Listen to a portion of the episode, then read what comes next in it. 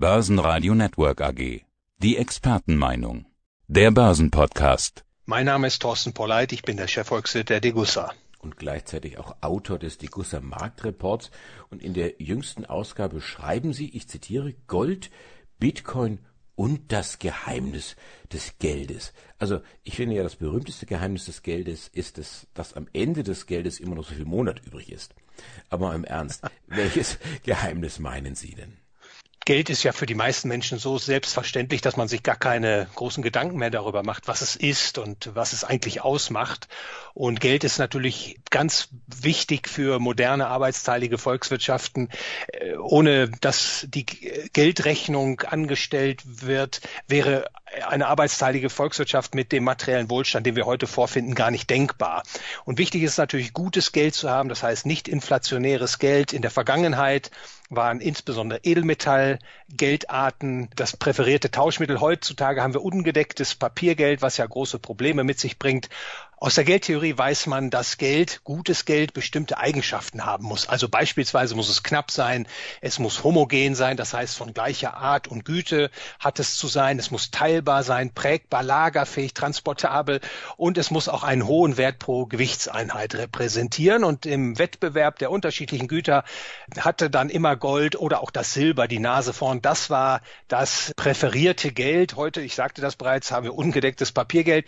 Aber seit einigen Jahren konkurrieren eben die sogenannten Kryptoeinheiten, also Bitcoin und Co. um die Geldfunktion. Da ist also ein Wettbewerb um die Geldfunktion in Gang gekommen und das zeigt sich ja international jetzt auch immer stärker.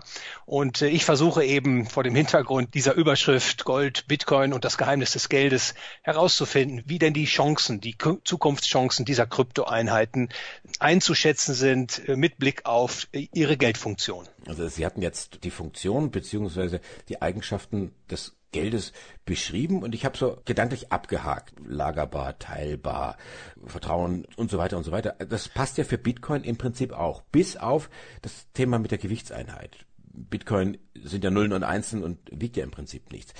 Hätte Bitcoin die Möglichkeit, die Chancen, das neue Weltgeld zu werden? Das ist natürlich eine ganz wichtige Frage, Herr Groß. Die Geldtheorie beschäftigt sich auch mit den Anforderungen, die ein Gut besitzen muss, damit es zu Geld werden kann. Und an der Stelle ganz kurz gesagt, ich gehöre zu denjenigen Ökonomen, die sagen, ja, eine Kryptoeinheit hat prinzipiell das Zeug, zum Geld aufzusteigen.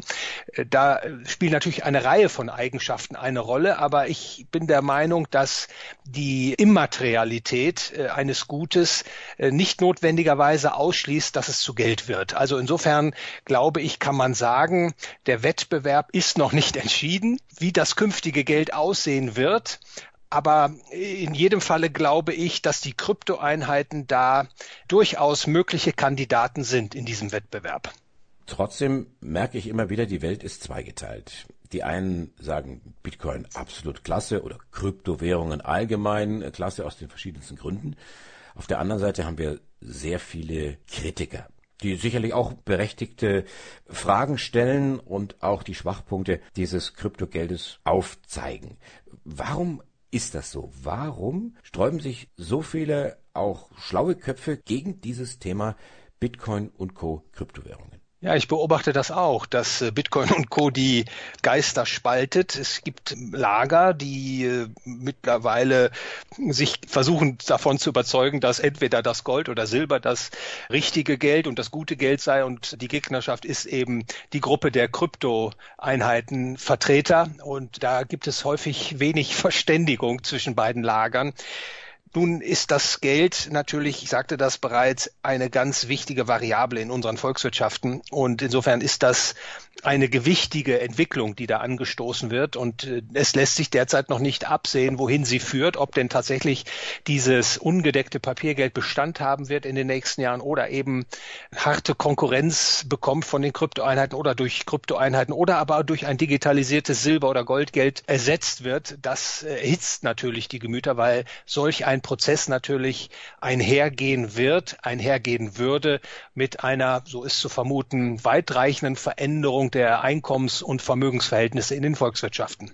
Dann machen wir doch mal, früher haben wir gesagt, den Pepsi-Test, jetzt machen wir mal den Praxistest. Wie sieht das aus bei Bitcoin? Taugt Bitcoin, Status quo, zum Zahlungsmittel? Ja, da gibt es eine Reihe von Eigenschaften, die hier zu nennen wären. Ich beschränke mich mal auf den sogenannten Durchsatz, also die Anzahl der möglichen Zahlungen im Bitcoin Network. Also wenn man das tatsächlich auf der Blockchain abbildet, äh, den Tausch von Bitcoin von einer Wallet äh, in die andere, dann schafft in der Spitze das Bitcoin Netzwerk etwa 350.000 Transaktionen pro Tag.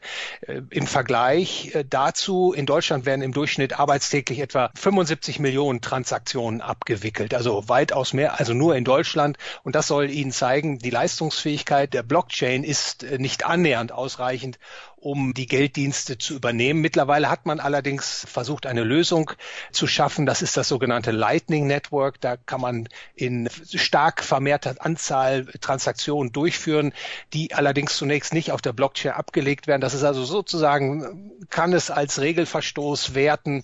Ich sehe derzeit zumindest die Leistungsfähigkeit noch nicht gegeben der Bitcoin-Blockchain oder der Möglichkeiten, die mit dem Bitcoin verbunden sind, um dem ungedeckten Papiergeld, dem Fiat-Geld, so wie es derzeit sich darstellt, tatsächlich die Stirn bieten zu können aus eben diesem geringeren Durchsatz, wie man im Fachjargon sagt eine sicherlich auch entscheidende Frage. Das ist die Frage nach dem Wert beziehungsweise nach dem Preis. Wir unterhalten uns ja immer wieder auch über das Thema Gold, ganz klar. Sie sind ja Goldexperte und dann frage ich Sie, wo sehen Sie denn den Goldpreis in einem halben Jahr? Ist sowas auch beim Bitcoin möglich? Da kriege ich dann immer wieder gesagt, na ja, es hat ja keinen Wert. Gut, es findet sich irgendwo ein Preis aufgrund von Angebot und Nachfrage, aber jetzt den Wert vom Bitcoin festzulegen, da tue ich mir dann doch irgendwo schwer. Also man hat ja bei Aktien und Anleihen äh, Bewertungsformeln. Zumindest theoretisch weiß man, dass die abgezinsten künftigen Zahlungen den Barwert bestimmen und dass der Barwert etwas in der Regel mit dem Marktpreis zu tun hat. Bei Gold oder Silber oder auch bei Wechselkursen, da steht man eigentlich nackt im Wind und das Gleiche gilt auch für den Bitcoin. Es gibt keine eindeutige Bewertungsformel. Das ist gewissermaßen Stochern im Nebel. Bei den Edelmetallen Gold und Silber, da hat man zumindest eine gewisse äh, lange Zeithistorie. Da kann man schauen, wie hat denn der Gold Goldpreis reagiert auf beispielsweise Geldmengenveränderungen, Zinsveränderungen. Der Bitcoin hat eine ganz kurze Historie. Da sind solche Einschätzungen meiner Meinung nach nicht durchführbar. Insofern kann man im Grunde nur spekulieren, wo denn der richtige Preis liegt. Und das war ja fulminant, was die letzten Jahre zeigten. Der Aufstieg des Bitcoin, die Preisexplosion, wenn man so will, aber auch bei Ethereum und anderen Kryptoeinheiten. Aber wo da ein gleichgewichtiger Kurs liegt, gleichgewichtiger Preis liegt, das lässt sich meiner Meinung nach nicht mit Gewissheit sagen. Man kann derzeit allerdings daraus schließen, dass so viel auch spekulatives Kapital in die Kryptomärkte fließt, dass vermutlich diese Preisrallye noch nicht vorbei ist. Aber wie gesagt, man weiß nicht, wo der gleichgewichtige Preis ist und dass es ebenso große Rücksetzer geben kann in der Kryptospace. Äh, das sollte man als Anleger, als Spekulant keinesfalls außer Sicht verlieren. Sie sagten, man steht nackt im Wind bei diesem Thema. Das bringt uns noch zu einem nächsten Thema. Ich habe einen Aufsatz gefunden im Degussa Marktreport Klimawandel und Corona. Warum jetzt das? Das passt ja irgendwie zur ersten grünen Kanzlerkandidatin. Ja, das ist ein wichtiges Thema.